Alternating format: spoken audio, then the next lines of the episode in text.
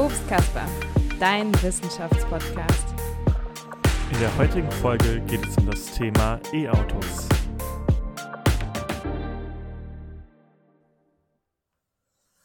Willkommen zurück bei Obstkasper.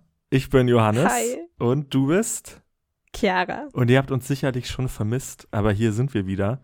Wir hatten ja eine richtig, richtig lange Pause. Ähm, ja, woran lag das eigentlich vor allem? Hm, ist einfach, glaube ich, so viel passiert mal wieder.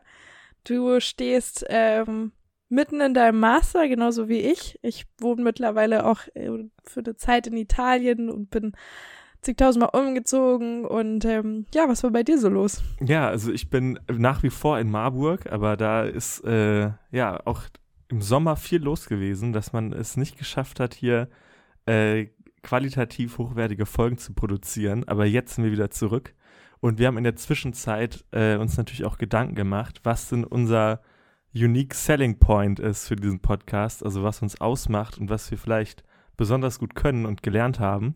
Und äh, da ist uns aufgefallen, dass wir natürlich auch viel äh, Wissen zu Lebewesen haben, die wir natürlich im Studium und in unserem Leben generell gesammelt haben.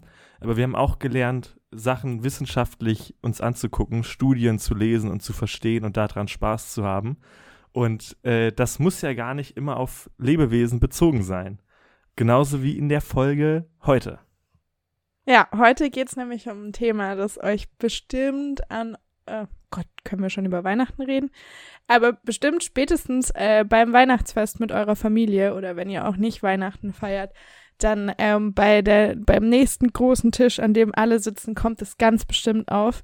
Es geht nämlich heute um E-Autos. Und um E-Autos gibt es nicht nur genauso viele Mythen, wie es auch Fakten gibt. Ähm, es gibt auch, äh, ja, momentan ziemlich viele Subventionen, wenn man sich ein E-Auto kauft. Äh, das stimmt natürlich. Also E-Autos, da wird viel drüber geredet. Und ich war jetzt letzte Woche auf einer WG-Party, wo dann auch im Flur gestanden wurde und über E-Autos geredet wurde. Obwohl Echt? eigentlich Auf einer WG-Party? Ja, ich weiß auch nicht, wie das passiert ist. Aber keiner von den Studierenden hat ja eigentlich das Geld, äh, ein E-Auto zu kaufen. Trotzdem ist das ein Thema, äh, ja, was irgendwie die Leute beschäftigt, polarisiert. Und da muss man natürlich nachgucken, was stimmt denn jetzt, was da in WG-Flurs und am Weihnachtstisch behauptet wird und was nicht. Das ist natürlich der Gedanke, den man da irgendwie hat, wenn man so wissenschaftlich denkt. Ja, und jetzt fragt ihr euch vielleicht, hä, ähm, ihr seid auch ein Bio-Podcast. Warum denn dann E-Autos? Was haben denn jetzt E-Autos mit einem Bio-Podcast zu tun? Äh, das hängt natürlich krass zusammen. Also E-Autos haben ja auch dieses Versprechen, viel besser für Umwelt, Natur, Klima zu sein. Und äh, ja, das ist ja ein von vielen Punkten, die wir uns angucken wollen. Wir haben auch diesen Podcast, wie ihr vielleicht auch schon im Intro gehört habt, ein bisschen anders aufgebaut. Ähm, die letzten Podcasts aus der Staffel 1, nenne ich es mal, äh, die hatten wir so gemacht, dass wir immer parallel voneinander recherchiert hatten und dann darüber geredet haben, was wir rausgefunden haben. Diesmal haben wir das Thema auch ein bisschen mehr aufgeteilt, dass nicht jeder alles recherchiert hat. Das heißt, das, was äh, ich Chiara fragen werde, habe ich selber gar nicht rausrecherchiert und ich bin selber sehr gespannt, was Chiara rausgefunden hat und andersrum genauso. Also hoffe ich. Ja. Wenn euch die neue Struktur gefällt, dann ähm, lasst uns doch einfach auch äh, ein Abonnement da, sowohl auf Instagram als auch auf Spotify. Ihr könnt uns auf Spotify mittlerweile auch raten. Da gibt es einen Button mit Sternchen drauf. Und ähm, fünf Sterne sind, glaube ich, das Beste. Ähm, genau, aus, ansonsten, falls ihr irgendwelche Vorschläge habt, irgendwas, was ihr gerne noch hören wolltet, dann schreibt uns wie immer einfach auf Instagram, sind wir erreichbar unter Obstkasper. Ja. Äh, oder äh, TikTok. Können wir natürlich auch machen. Da, wo die, wo die jungen Leute wie wir chillen. Die Hippen. Genau. Äh, ich, also wir haben natürlich auch so Fragen vorformuliert. Und äh, wir haben die auch so ein bisschen geschrieben, als wären wir eine Mischung aus Markus Lanz und Bildredaktion. Aber so ist natürlich nicht gemeint. Aber Lithium ist natürlich der Grundbestandteil der E-Auto-Batterie. Und wie viel braucht man eigentlich davon für die E-Mobilitätswende und wie viel Umwelt muss dafür zerstört werden? Und lohnt sich das überhaupt? Und ist man dann überhaupt besser als Nestle, wenn man für sein E-Auto Batterien in Wüstendorfern von Südamerika ähm, produzieren lässt und dadurch den Lithiumabbau Frischwasser viel äh, zur Mangelware wird und dafür damit für den Menschen unbrauchbar wird.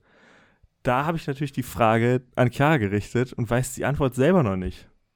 Ja, Wie sieht es spannend. da aus? Lithiumabbau. Wir fangen, wir fangen natürlich direkt mit dem Knüller Knüllerpunkt an, würde ich mal sagen. Also Lithiumabbau äh, ist umweltschädlich, ist quasi so die Headline von wahrscheinlich jeglichem Artikel, der E-Autos bashen möchte. Da müssen wir mal anfangen, das Ganze ein bisschen aufzudröseln. Ähm, also sagen wir mal, aktuell braucht man circa 5 bis 8 Kilogramm Lithium pro Batterie im Durchschnitt. Das ist natürlich eine Sache, die sich immer wieder wandeln wird. Die Technologie wird immer besser. Dementsprechend wird es wahrscheinlich auch so sein, dass wir irgendwann mal weniger Lithium brauchen für, ähm, für eine Batterie. Aber jetzt bleiben wir mal bei diesen fünf bis acht Kilogramm Lithium, die wir momentan brauchen. Ähm, in einem Zeitartikel war die Headline, die Lithiumknappheit wird sich mit zunehmender Elektrifizierung nur noch steigern. Denn Lithium wird momentan immer teurer und äh, anscheinend auch immer knapper. Aber ist es wirklich so? Die Antwort ist tatsächlich nein. Wir haben tatsächlich sehr viele Lithiumvorkommen. Momentan sind eine der größten ähm, Abbauorte, Abbaugebiete Argentinien, Bolivien und Chile, was natürlich aus westlicher Sicht so ein bisschen out of sight, out of mind ist. Ähm, Aber auch Australien, jetzt, oder? Habe ich gehört.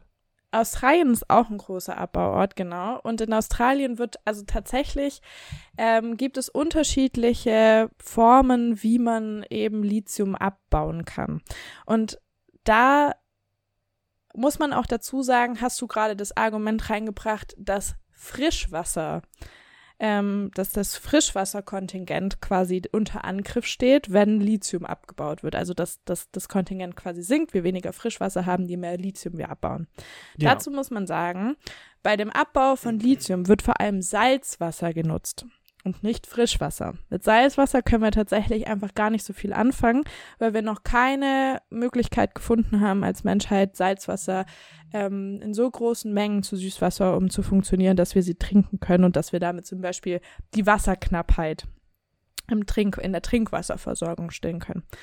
Aber zurück zu der Abbaumöglichkeit von Lithium.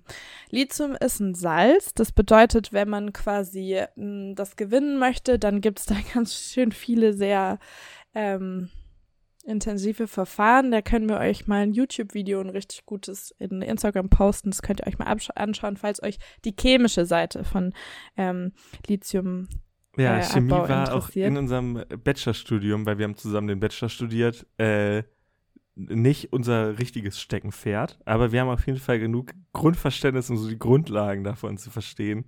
Ich glaube ganz genau, Chemie ist schon, Chemie ist ein hartes Stück. Chemie ist wirklich ein hartes Stück. Naja, auf jeden Fall kann ich euch dazu sagen, es gibt zwei unterschiedliche Sorten, vor allem wie man diesen Lithium, wie man dieses Lithium gewinnen kann. Es gibt einmal eine sehr frischwasserintensive Form und eine sehr frischwasserarme Form. Es geht vor allem darum, wie man dieses Salz auswäscht, also wie man quasi das Salz dann im Endeffekt trennt, damit man das reine Lithium vorliegen hat.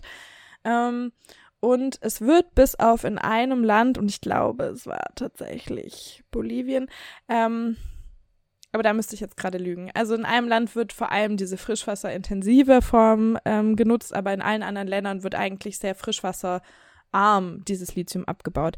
Das heißt, mh, hm, wichtig ist vor allem, dass man bei diesem Abbau von Lithium auf ökologisch und sozial verträgliche Weisen schaut, dass man also guckt, wie können wir so frischwasserarm wie möglich dieses Lithium gewinnen, während wir die Menschen, die dort arbeiten, so ähm, gut wie möglich zu bezahlen.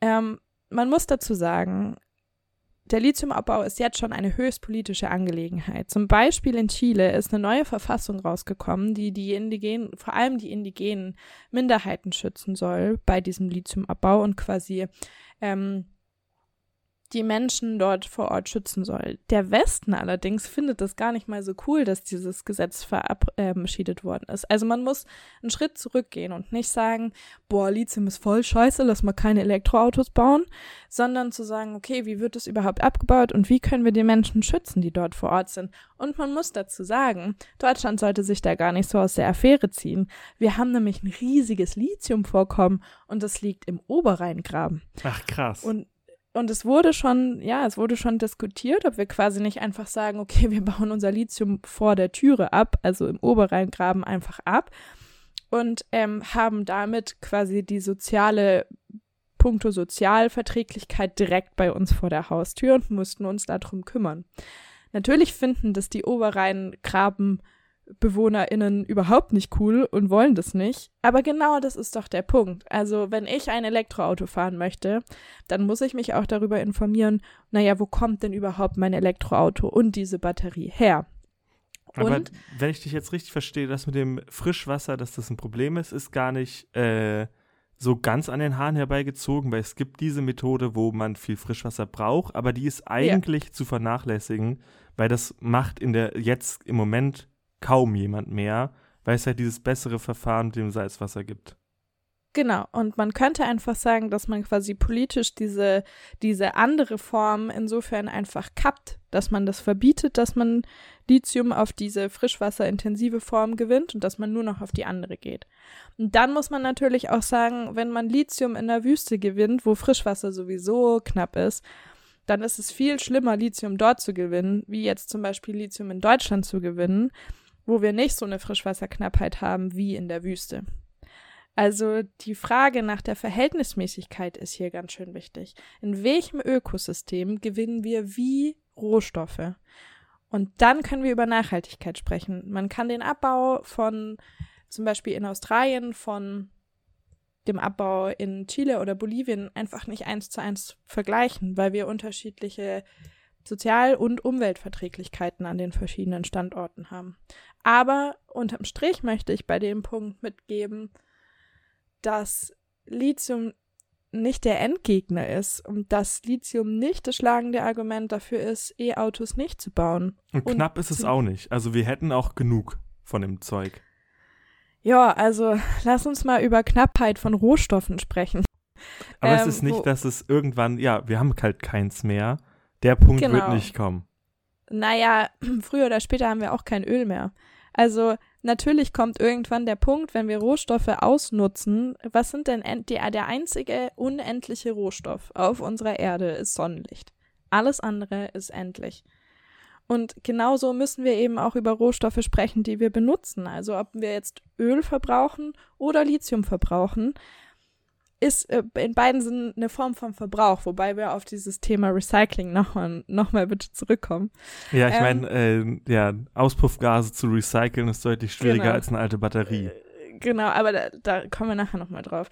Zu diesen kritischen Rohstoffen, die aber in, also kritisch, ich mache hier gerade schon wieder meine Hasenöhrchen, ähm, weil ich einfach diese Definition von kritischen Rohstoffen auch interessant finde. Aber mh, hm, da gehört natürlich nicht nur Lithium in so eine Batterie, wir sprechen auch von Kobalt, Mangan, Nickel, ähm, Platinmetall, Elemente, Graphit und seltene Erdoxide.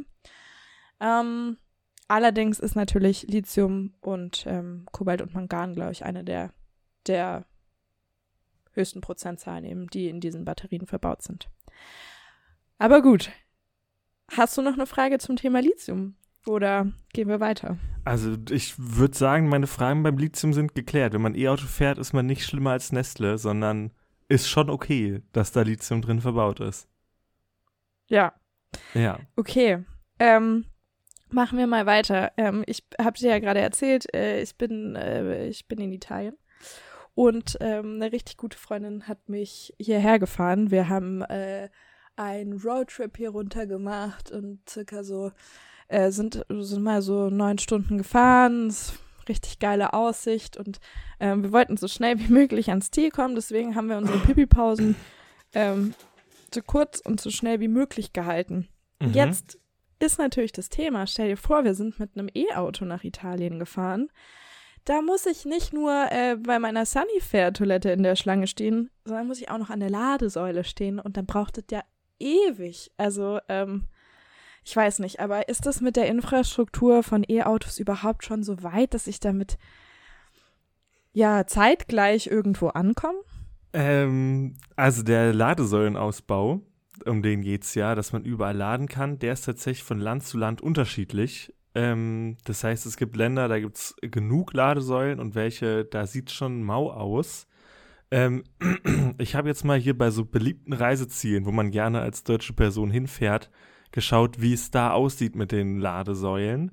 Und da habe ich rausgefunden, dass es in Norwegen, Schweden, Frankreich, Niederlande und Deutschland, das sind eher so die Spitzenreiter in Europa, wo die Ladesäuleninfrastruktur ziemlich gut ist. da ist es kein Problem, da kann man überall jederzeit laden, äh, ohne da in der Schlange stehen zu müssen. Dann habe ich rausgefunden, dass bei Österreich und Belgien ist es okay, da kann man gut laden, äh, ist es aber nicht so krass wie in den anderen Ländern. Ähm, aber tatsächlich ist es so, dass in Italien und Spanien ist es vor allem, wenn man am Land unterwegs ist und nicht an der Autobahn, da sieht es schon schwieriger aus. Da wird aber gesagt, wenn man sich vorher gut informiert, wo Ladesäulen sind und plant, wie man wo lang fährt, dann geht das auch, dann ist das auf jeden Fall machbar. Ähm, das heißt, da ist es je nach Land unterschiedlich. Was man aber sehen kann bei jedem Land ist, dass die Ladesäuleninfrastruktur ziemlich rasant ansteigt und ziemlich ausgebaut wird überall. Das Problem bei den Ländern, wo jetzt hier steht, ah, das ist eher schlechter, liegt vor allem daran, dass ähm, die E-Autos schneller ansteigen als die Ladesäulen. Das heißt, äh, die Ladesäuleninfrastruktur hinkt so ein bisschen hinterher aber das sollte ein Problem der nächsten wenigen Jahre sein. Ich denke, dann sollte das Problem, also ich habe keine Glaskugel, aber es sieht so aus, als wäre das Problem dann äh, auch nicht mehr so schlimm. Aber trotzdem, also Skandinavien, Frankreich, Deutschland, äh, Niederlande, Belgien, Österreich, da, was man da schon überall mit dem E-Auto ohne Probleme erreichen kann, ähm, das ist, finde ich, schon ziemlich gut. Also Fazit von dem Ganzen ist eigentlich gut planen und ähm, sich auch damit auseinandersetzen, wie weit kann mein Auto überhaupt fahren. Aber das wird ja, glaube ich, auch angezeigt und dann einfach, da gibt es bestimmt auch Apps für, oder? Äh, genau, ich bin schon ein paar Mal mit dem E-Auto rumgefahren. Also ich habe keins, aber ich durfte schon ein paar Mal eins fahren. Also es steht auch, äh, ja, man sieht genau, wie weit man kommt. Mhm. Ähm, ja, also wenn man nach Spanien, Italien fährt, muss man sich, glaube ich, jetzt im Moment noch gut informieren mhm. ähm, wo man laden kann. Äh, du hattest jetzt gesagt, ihr seid ja immer so neun Stunden am Stück durchgefahren und äh, sowas. Also ich meine. Nee, ist eigentlich, es stimmt eigentlich gar nicht, weil neun Stunden war die ganze Fahrt und wir sind, wir haben zwei Zwischenstopps gemacht. Also wir haben einmal am Plansee geschlafen und einmal in Verona. Also wir sind fünf Stunden maximal gefahren. Ja, also das ging eine sehr schöne Reise. Ja. Äh, der ADAC, ADAC ich bin jetzt nicht so ein Riesenfan von dem, äh, aber äh, der empfiehlt, äh, dass man alle zwei bis drei Stunden. uns doch trotzdem bitte. äh, nee, Spaß, nicht der ADAC. Ja. Dass man alle zwei bis drei Stunden eine Pause machen soll. Also auch als mhm. äh, Autofanatiker-Club, nee, das wäre, das müssten dann andere Buchstaben sein, äh, sagen die, dass man zwei bis drei Stunden fahren soll und dann eine Pause machen soll. Ähm, das heißt, wenn man eh diese zwei bis drei Stunden fährt und eine Pause macht, kann man da auch laden. Und, ja, und das geht in den meisten Ländern. Und es ist äh, nicht nur äh, weniger, ri weniger Risiko, dass man dann keinen Unfall baut, sondern es ist auch gesünder, dass man immer mal alle zwei bis drei Stunden aufsteht und geht vielleicht. Ähm, ja. Und wenn man eh in den Urlaub fährt, was ja die allermeisten machen, wenn sie eine lange Strecke fahren, also es gibt natürlich auch Leute, die müssen sehr viel in Europa rumfahren wegen dem Job und dann kommt es auch auf jede Stunde an, die man früher oder später da ist. Aber die allermeisten, würde ich jetzt mal sagen, fahren, wenn sie weite Strecke fahren, in den Urlaub. Und da ist es doch wirklich eigentlich entspannter, wenn man gesund und entspannter und ohne Unfall am Urlaubsort ankommt. Ähm, und dann kann man das auch ohne Probleme mit dem E-Auto machen.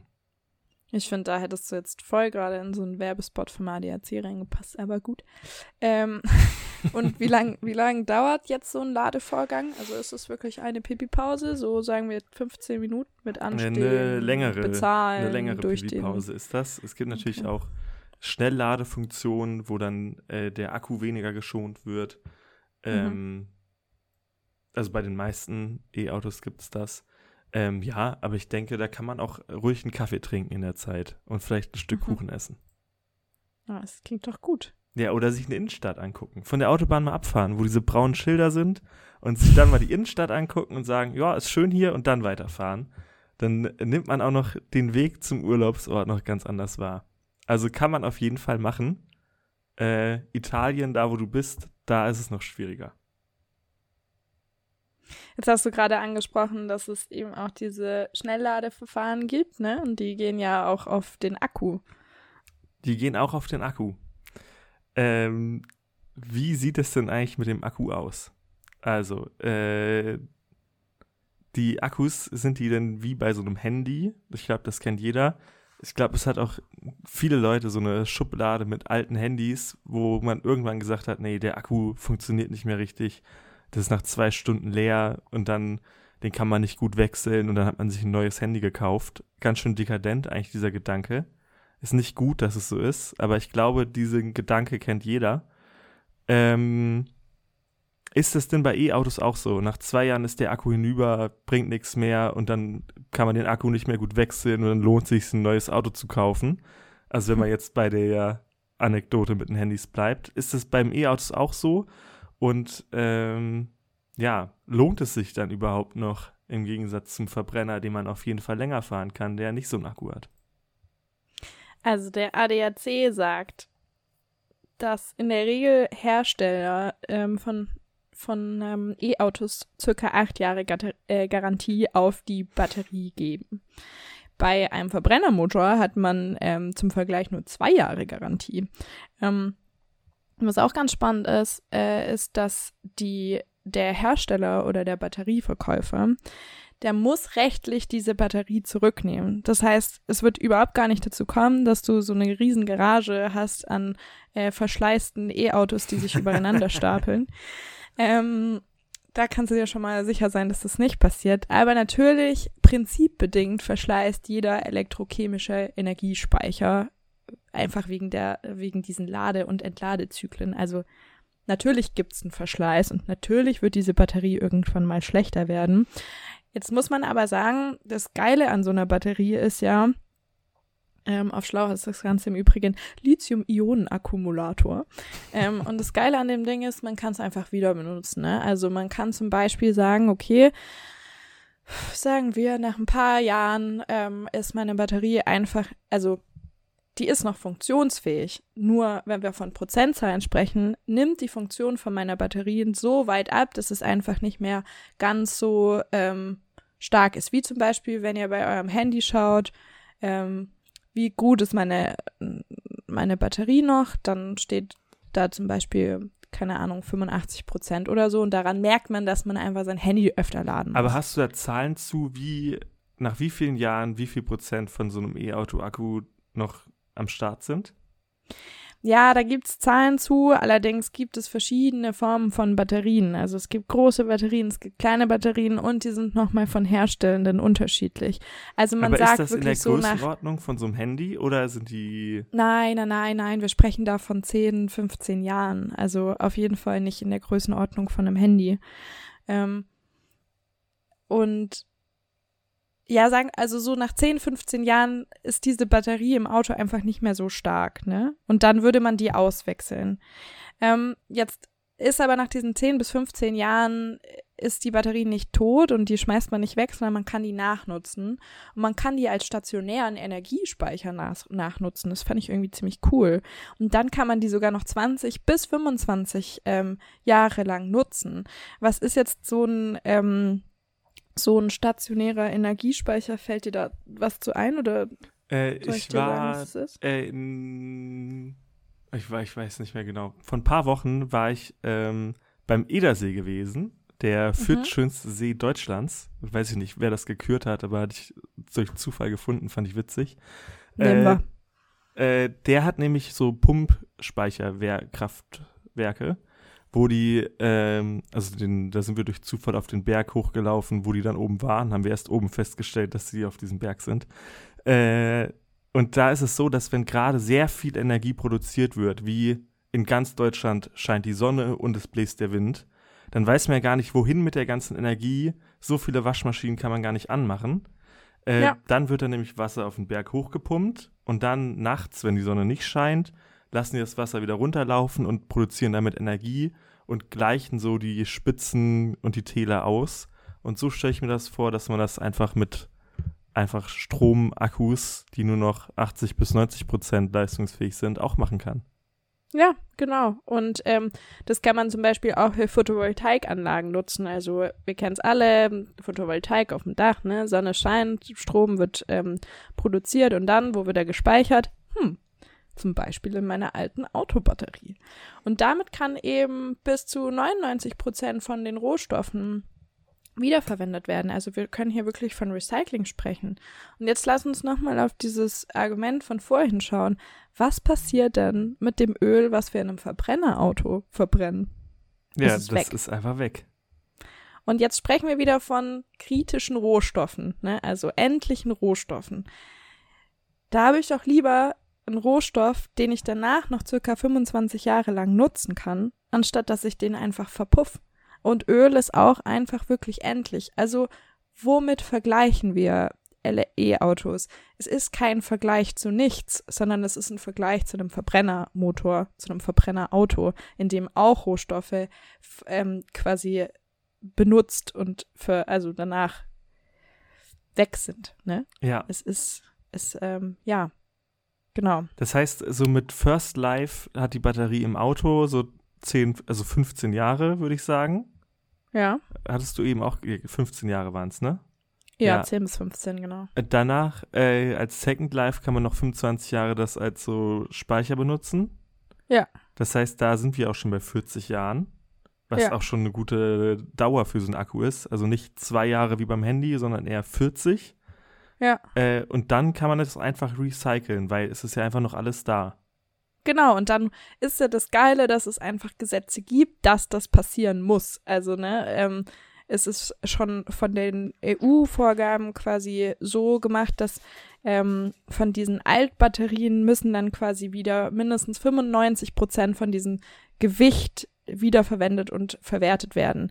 Also dass diese Batterie muss recycelt werden. Und damit sprechen wir nach diesen stationären Speichern nochmal einen Schritt.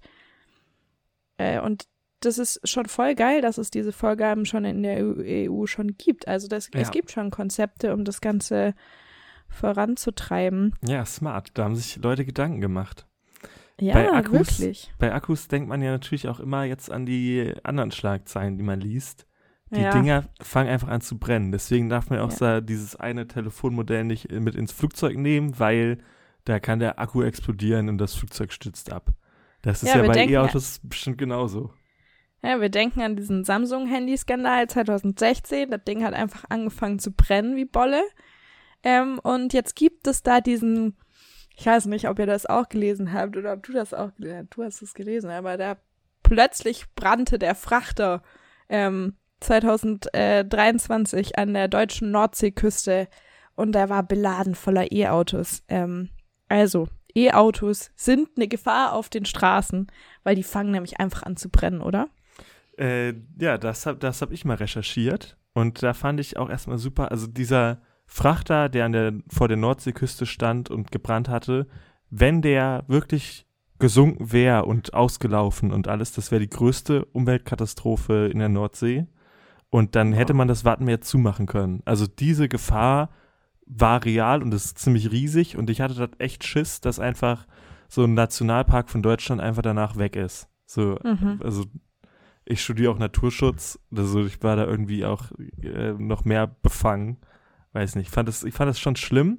Und dann hat man natürlich äh, auch die Überschriften äh, gelesen, die da wirklich gesagt haben, das lag in den E-Autos und äh, das klang nicht so gut.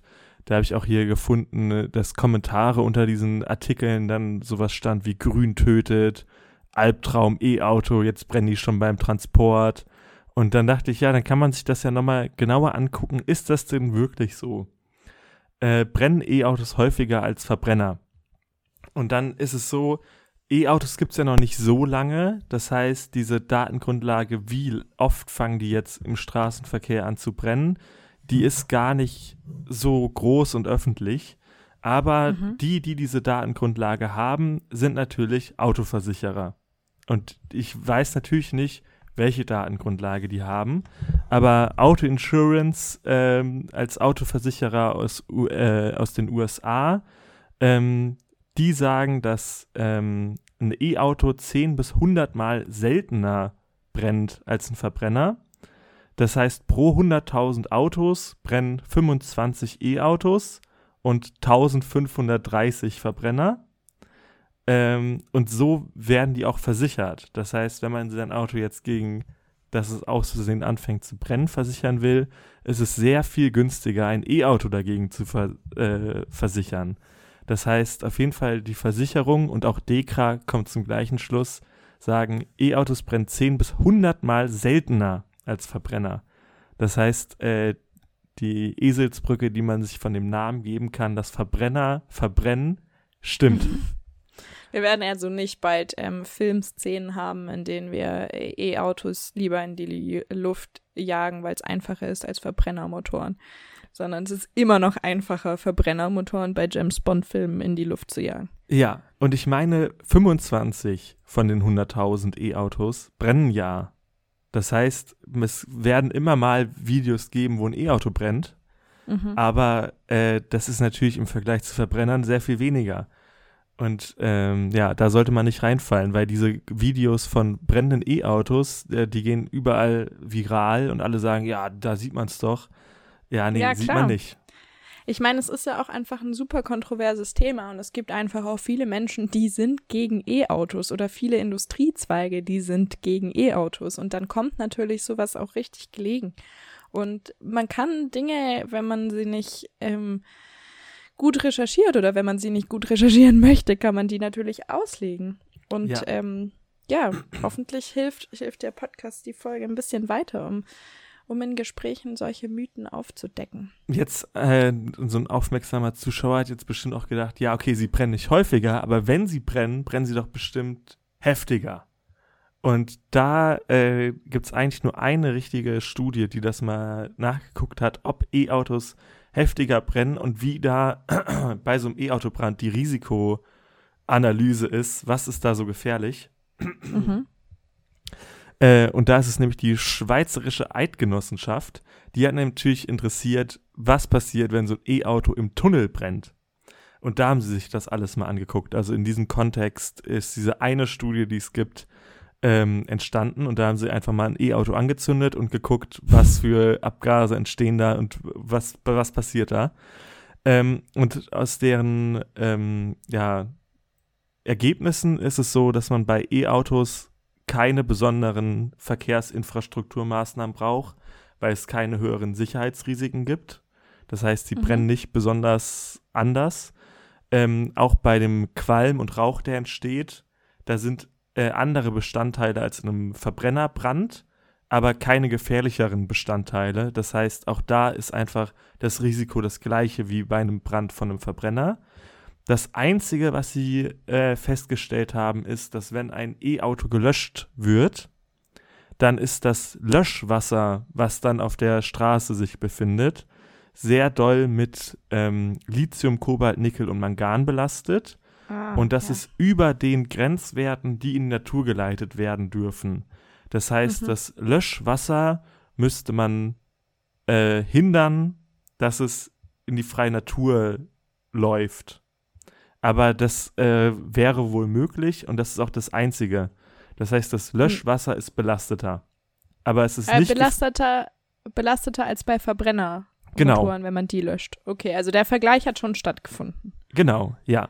Okay. Ähm, genau, bei einem Verbrennerbrand, den du löscht, kann das Wasser einfach in die Natur fließen. Aber okay. die meinen trotzdem, dafür braucht, muss man keine anderen Löschtechniken anwenden oder Infrastrukturmaßnahmen machen. Man sollte halt trotzdem darauf achten, als Feuerwehr, Frau oder Mann, ähm, dass man halt sich auch um dieses Wasser kümmert.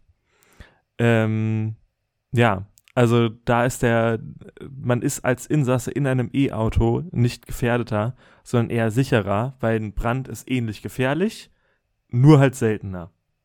Mhm. Also, ähm, ja, E-Autos sind nicht die, die Brandbeschleuniger, ähm, wie, wie sie überall benannt werden.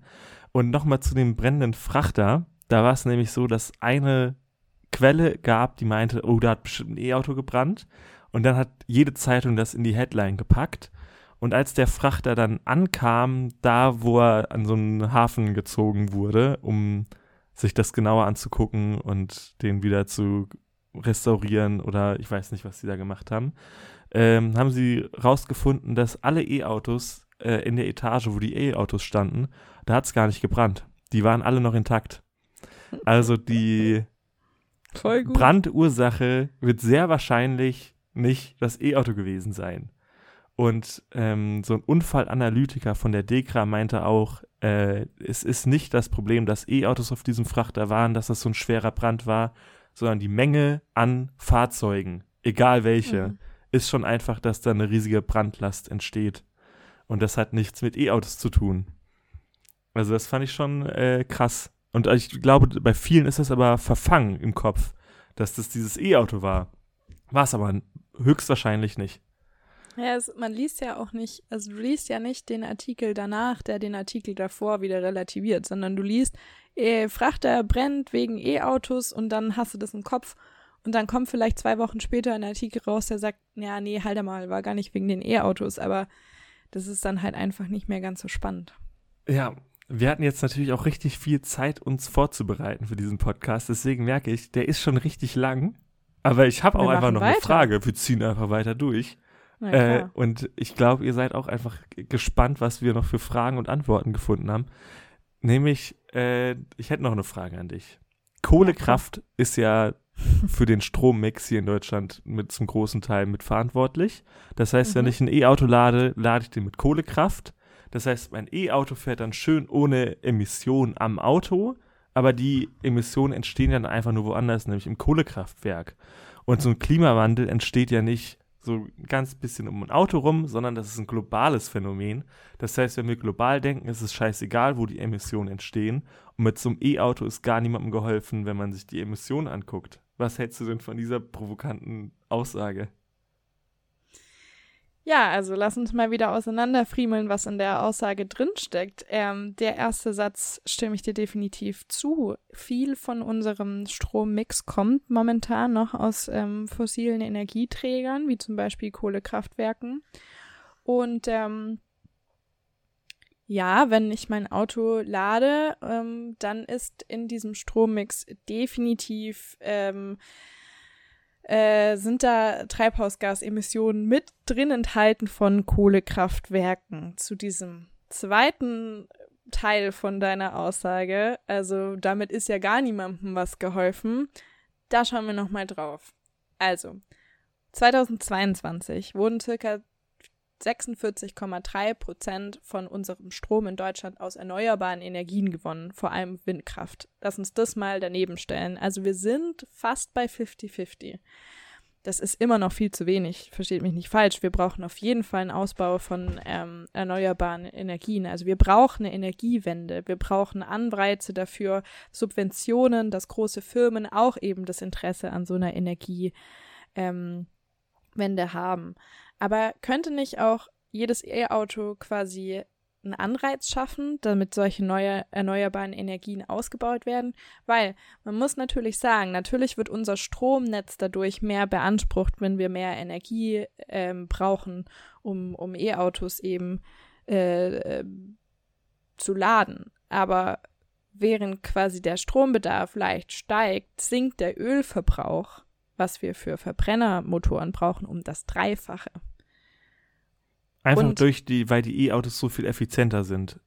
Genau, und das muss man eben gegenüberstellen.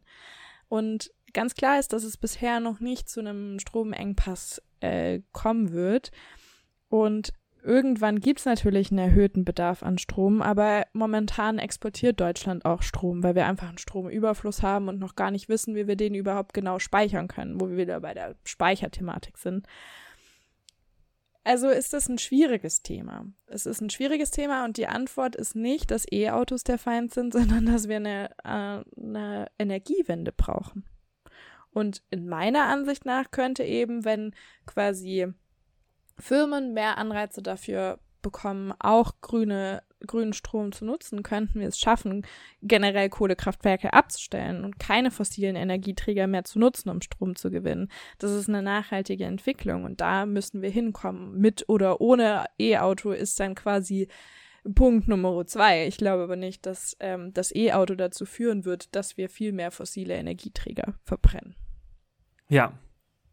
Ja. Beantwortet das deine Frage? Ich denke schon und ich glaube, da schließt einfach die Frage an, die ich auch noch recherchiert hatte.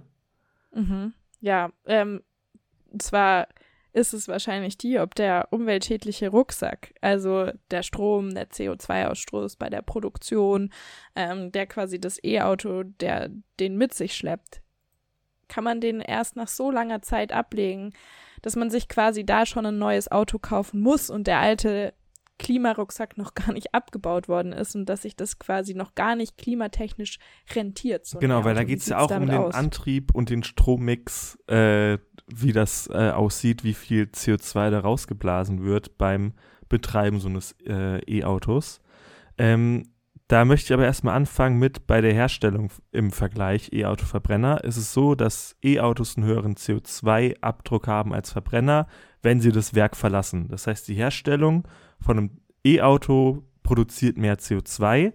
Das ist schon mal festzuhalten. Nur stellt ja niemand sein Auto einfach in die Garage und guckt sich's gerne an, sondern es ist natürlich ein Gebrauchsgegenstand.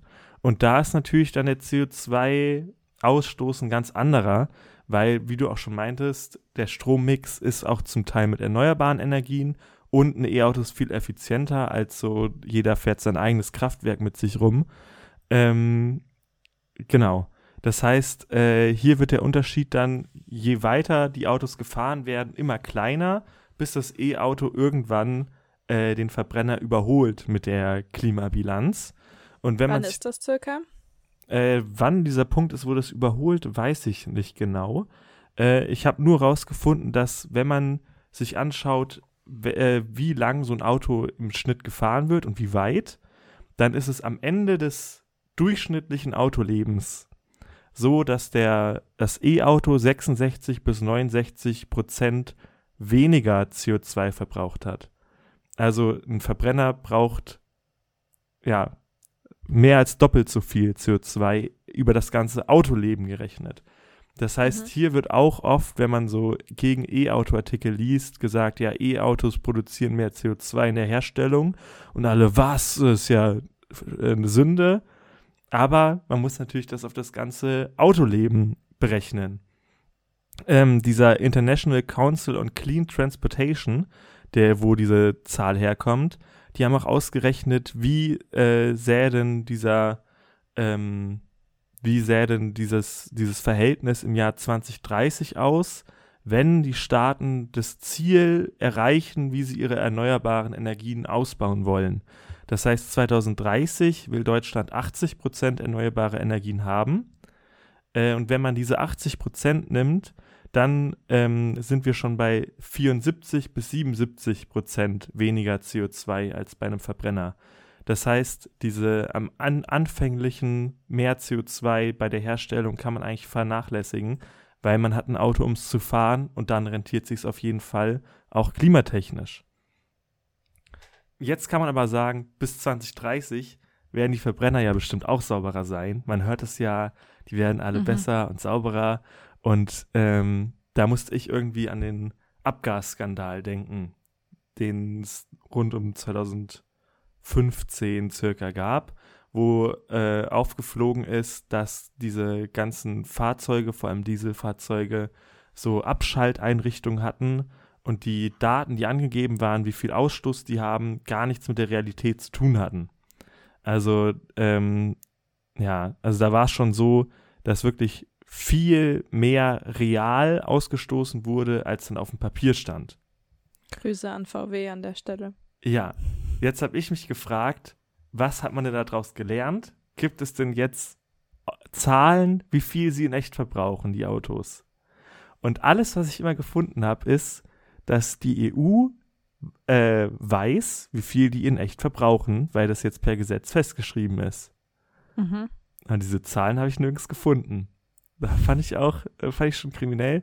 Falls uns hier ein Europaabgeordneter zuhört, äh, ich würde die Zahlen mal gern lesen, weil mhm. anscheinend gibt es die nicht, dass man als normaler Mensch diese Zahlen lesen darf. Aber äh, der ICCT, den ich eben auch schon bei den Zahlen äh, erwähnt hatte, der hat sich mal angeguckt, äh, wie, wie, denn die realen Abgase an, aussehen. Also haben die selber Autos ausgerüstet, dass hinten die Abgase untersucht werden. Und die kamen da äh, zu dem Schluss, dass 85 Prozent der Euro 5 und Euro 6 Dieselfahrzeuge so verdächtig hohe Emissionen im realen Verkehr haben, dass äh, so eine Nutzung von Abschalteinrichtungen so gut wie sicher ist. 2023. Ich glaube, den mhm. Abgasskandal gibt es immer noch und ich bin mir nicht mhm. sicher, ob bis 2030 dann die Diesels in der realen Welt wirklich sauberer sind. Also ich mag Spannend. es zu bezweifeln. Also da ist ja, das E-Auto auf jeden Fall die sauberere Alternative. Hier ist auf jeden Fall wieder so ein mystisches, ähm, so ein mystischer Jingle-Ton wäre hier mal wieder angebracht. Ja, also, also es, ist, mein, ja. es ist so spannend, finde ich, auf was für Dinge man stoßt, wenn man wirklich mal wieder recherchiert und ähm, alles, was mit Wirtschaft und Politik zusammenhängt, das stößt man doch früher oder später ein bisschen auf. Ja, aber es ändert nichts an E-Auto ist gut für CO2-Einsparung. Nee. Und es auf wird immer noch besser werden mit äh, erneuerbaren Energieausbau. Ja, und ich glaube, wenn wir über diese ganze E-Auto-Debatte sprechen, dann müssen wir doch eigentlich auch einfach eine andere Debatte ansprechen. Und zwar die Debatte Individualverkehr. Also braucht überhaupt jeder Mensch ein eigenes Auto? Und ja, ich weiß nicht, was denkst du darüber?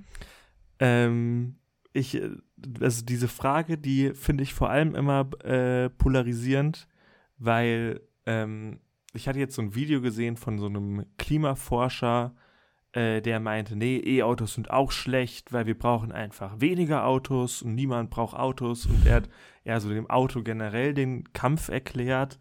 Und äh, ich finde, das ist aber zu vereinfacht und macht so einen Nebenschauplatz auf, der so ein bisschen Quatsch ist, weil ja. viele Menschen brauchen auch für ihren Beruf und für ihre also für ihre Lebenssituation, wenn man irgendwo auf dem Dorf wohnt, weiß und wo einfach kein ja. Bus regelmäßig fährt, brauchen halt ein Auto.